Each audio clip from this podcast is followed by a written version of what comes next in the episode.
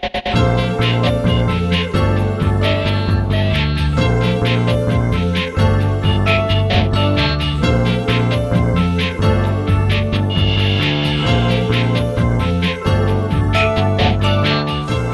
あやってまいりました笑いの鍋をご提供するネットラジオ番組メガネの車掌プレゼンツ今夜も闇鍋。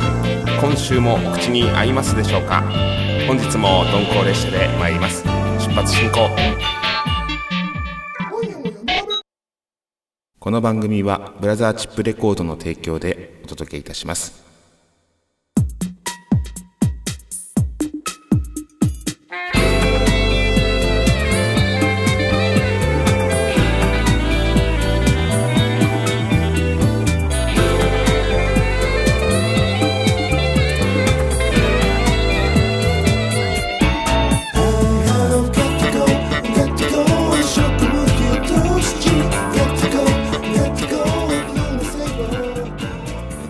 はいやってまいりました。橋本康が毎週金曜日にお届けしております。ネットラジオ番組今夜も闇鍋、え今週も笑いの鍋をご提供してまいります、えさて皆さんいかがお過ごしでしょうか？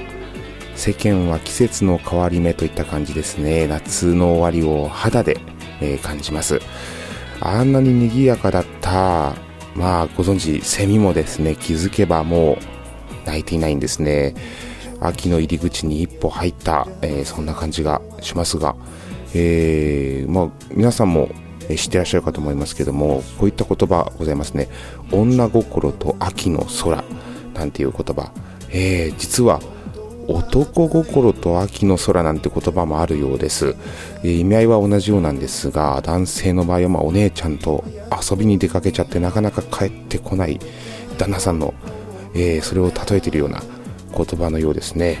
うん面白いですね。男心と秋の空なんですね。秋はあっという間にこう過ぎ去ってしまいますけども。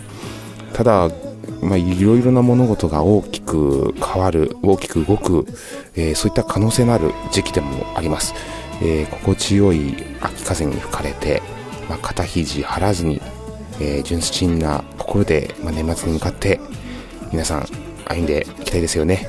はい、えそんなわけで橋本康です。よろしくお願いいたします。さて今週はどんな闇鍋を召し上がっていただくのかと申しますと今月のお鍋 Today's メガネミュージックびっくりバンドを作ろう。闇鍋クイズお知らせお鍋以上のお鍋でお届けいたします。それでは早速参りましょう。まずはこちら。今月のお鍋月ごとにテーマを設けて、ご紹介するお鍋になります。9月は先月に引き続き闇鍋青年部をお届けいたします。闇鍋青年部とは何か、えーリスナーの皆さんに闇鍋青年部に所属いただきましてあるテーマをもとに連想するキーワードこちらをツイッターやメールにていただきます。そこから歌詞曲を書きまして、えー録音さらには音源化するという企画でございます、えー今月の闇鍋青年部が挑みます。テーマはこちらです。小さな秋。小さな秋をテーマに皆さんから寄せていただくのは間もなく本格的に訪れるそんな秋ですね。小さな秋。秋から連想するキーワード。こちらを寄せていただきます。秋はあっという間に過ぎ去ってしまいますが毎年気づけばいつの間にやら冬になっております、えーどこからかどこまでがまあこう秋なのかという。気づいたら秋で気づいたら冬になってるっていうそのなんでしょう本当に瞬間的にこう秋は去っていくのでなかなか秋を満喫したよっていうのがですね実感が湧かないんですけど、えーそんな秋ですね。皆さんにはその風景や移りゆく様を切り取っていただきます、えー秋のまあいわゆる何か面白いネタだとかですね。あとは美しい秋の風景や、まあ、言葉、まあ、お花とかもそうですよね。あとはことわざだとか、えー秋ありますよね。お月様のものだとかですね。あとは秋のそうですね食べ物だとか植物先ほどお伝えしたお花もそうなんですけどもあとはこう天気、えーまたこう秋を感じる人々のちょっとしたこう生活感といいますかその生活の行動だとかそういったようなところもあの書いていただけると面白いかなと思います。まあいろいろなこうネタがありまして一見こうバラバラな内容であるかと思いますがこういった身近な小さな秋を切り取って、えー、音楽の上にメロディーの上に並べてみる、えー、そうするとおのずと秋の移ろいが感じられます。これは秋という言葉を発さなくてもきっと秋を感じていただけるんじゃないかなと。そういうふうに思っております、え、そんな、えー、秋を感じる歌詞に仕上げたいと思いますので皆さんぜひご協力ください。あのー、こちらはなんと11月の18日に私の方で開催いたします橋本康ワンマンライブ、えー、こちらのライブでミニアルバムとしましてリリースされるんですが先月皆さんにご協力いただきまして作りました夏祭りをテーマにした楽曲「えー、浴衣と君の伴奏語」こちらもこのミニアルバムの方に収録されます。で iTunes などでもその後配信されるものになります。なのでちょっと皆さん気合入れて、えー、秋について書いていただければと思います。ということでお題に参りましょう、えー、今週のお題なんですがこちらです。小さな秋を発見。私はこんなところに小さな秋を見つけました。うん。小さな秋を発見。私はこんなところに小さな秋を見つけました。え回答例。小さな秋を発見。私はこんなところに小さな秋を見つけました。少し涼しくなったので窓を開けて寝ていたら風邪をひきました。それはもう秋。ね。えー、エアコンをつけてたんですけどもそれをちょっと外が涼しくなったからといってやめた途端窓開けて寝寝てもいいかなと思って。ちょっと開けて寝たら、えー、意外と意外や意外部屋はガンガンに冷えていたっていうそういう朝ですね。それはもう秋と、えー、認定しましょう。そしてもう一個小さな秋を発見。私はこんなところに小さな秋を見つけました。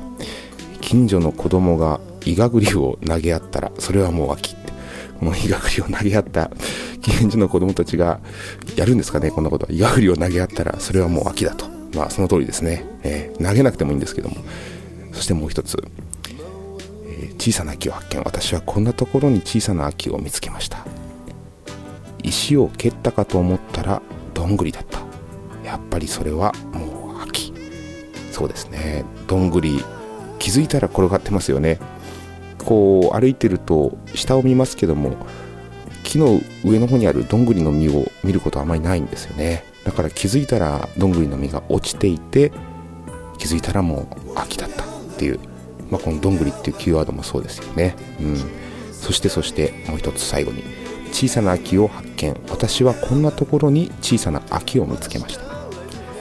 夕暮れ時が妙に静か。それはもう秋、うん、そうですね。夕暮れ時が秋になると妙に僕の中では静かに感じるんですよね。でカラスが鳴いているカーカーっていう声もですね、えー、なんかこう染み渡ってくると言いますか不思議とあれは何ででしょうね。多分分析すると湿度だとか気温だとかそういったところになってくるのかなと音は結局こうまあ何でしょう周波数なのでそういう温度だとか湿度こういったものに影響されるかと思います。なので音の響き方っていうのがおそらく秋の空夕暮れの空とか、えー、若干こう冬の空にもそうですけども音の響き方変わってくるはずです。なのでそういったところからこうなんでしょうか音のなんでしょうね距離感といいますかそういったところが秋を感じる一つのキーワードになるのかなとちょっと思ったりもしてます、えー、こんな感じで、えー、秋に関してのキーワード募集します、えー、締め切りは9月4日月曜日23時頃までとさせていただきます、えー、ツイッターやメールにてお気軽にご参加ください。お待ちしております。Today's メガネミュージック橋本氏やゲストの方の楽曲を紹介するコーナー、え、今回は先にもお伝えしました楽曲「浴衣と君の絆創膏」こちらのデモ音源を聴いていただきます、えー、本日初公開となります。先月皆さんに、えー、闇なり青年部でご協力いただきましてようやく、えー、完成に近づいております。まだデモなので楽曲としては6割ぐらいなんですがこんな感じに仕上がりましたよということで聴いていただきます。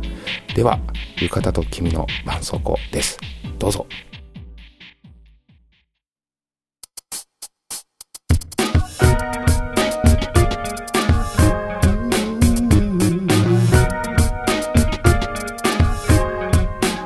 真夏の高校フェスティバル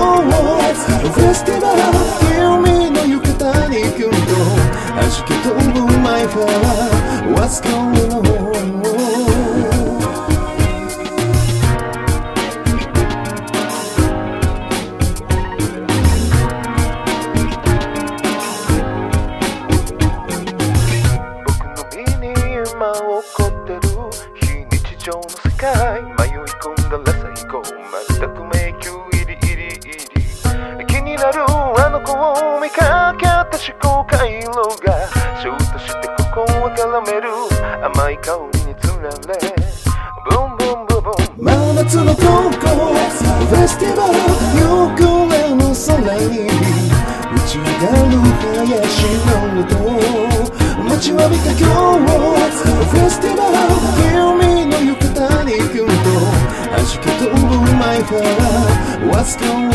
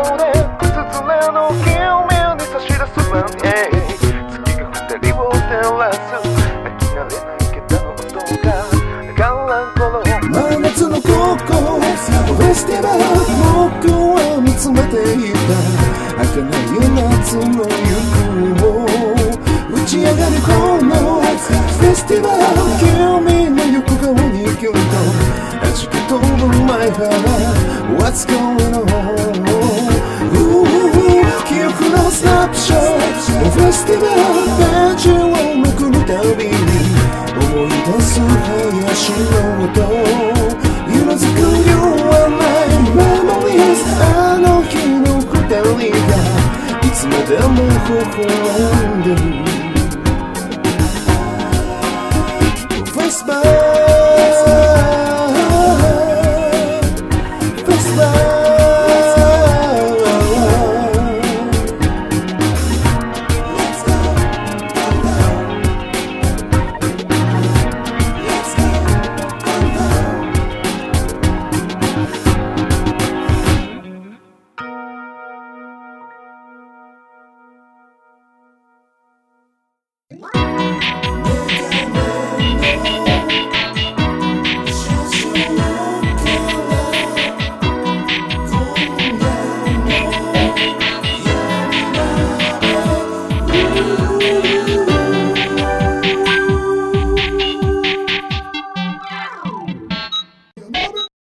りバンドを作ろう。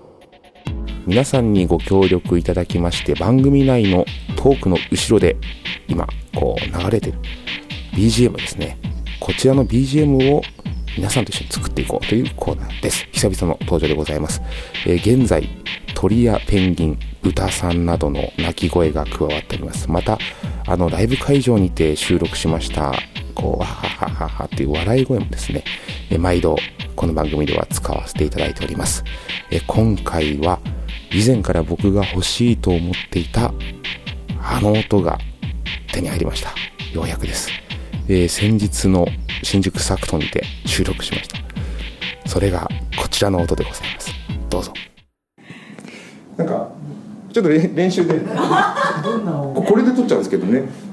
なんか321はいって言ったら「おー」って言ってもらえればよろしいでしょうか、はい、大丈夫ですか？声声出しとか？大丈夫ですか？やります？なんか「あーあーあーあー」とか。大丈夫ですか？じゃあ いただきます。321おー。あれ？誰かあーって言いました。もう一回もう一回もらっていいですか？おーっての。なんか、なんか、なんかこう、驚いた感じ。そう驚いた感じ。おー。っていきます。3219おいかがですか？これ欲しかったんです。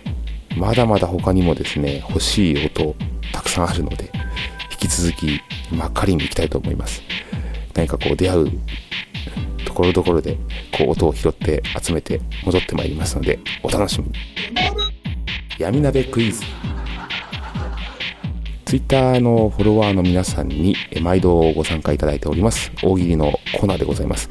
え毎週旬なお題を出題しまして珍回答をご紹介しておりますがさて先週のお題はこちらです。この夏最後のスイカ割りスイカを割ったら何が出たということで私からの回答例がこちらでした、えー誰かが残した遺言書って、えー怖いですよね。誰が残したんだと、えーただしと書いてあるっていうね、えーそして、えースイカ割ったら出たのが傷だらけのポケモンと。ものすごくこう夏に頑張って戦った、えーポケモンですね。傷を癒しているはずなのに割られちゃったと。ポンと出ました。体中傷だらけでしたと。もうねかわいそうですよね、えー頑張ったなと思いますよね。さあスイカを割ったら何が出たと。結局誰にも見せられなかった。史上最低の通信簿。ねこんなとこに隠しちゃダメなんでしょうけども。はい。そしてそしてスイカを割ったら何が出た。えー種が自主的に育ってもう一つのスイカが実っていた。ね。あのー中にもう一つスイカが入ってましたっていうような回答をいくつかいただきましたね。そしてあと、あの、他にも多くいただいたのが、えっ、と、こう、電子、電子マネーってなんだ交通、交通のマネーって言いますか？スイカですね。はい。あの、電車乗るときにピッと使うスイカ。あの、スイカ割ったら何が出た？スイカが出たっていうね、そういう、あの、ダジャレを入れていただいた方も多くいらっしゃいました。えー今週もたくさん寄せていただきましてありがとうございます。なんともこうシュールな回答から美しい回答までの入賞となりました。珍回答をご紹介いたします。えー今週のお題。この夏最後のスイカ割り。スイカを割ったら何が出た？挨拶するかしないか微妙なラインの人。挨拶するかしないか微妙なラインの人。これ、のりも師匠なんですが、割って出てきたら困りますよね。この微妙な人ですね。えーどうしようっていうね。うん微妙なラインですよね。とりあえずまあ、自分が割っちゃってるわけですから、そこからこうね、どこかのこう、なんです山田さんとかが出てきたら、あっと名前は存じ上げてますし、一度ご挨拶もしてますけども、微妙な空気だな、どうしようかなってなりますよね。そういった時にまあ、と思ってご挨拶はするかもしれませんが、ご挨拶も何もスイカの中から出てきた山田さんはね、なんでスイカから出てきたんだろうっていう、こっちのまず疑問がありますからね。うん。ご挨拶するかしないか、微妙なラインの人が出てきたらびっくりしますね。はい。そしてもう一つ乗りましょう。この夏最後のスイカ割り、スイカを割ったら何が出た？え上司が仕込んでいた盗聴器。え 上司が仕込んでいた盗聴器がスイカを割ったら出てきたと。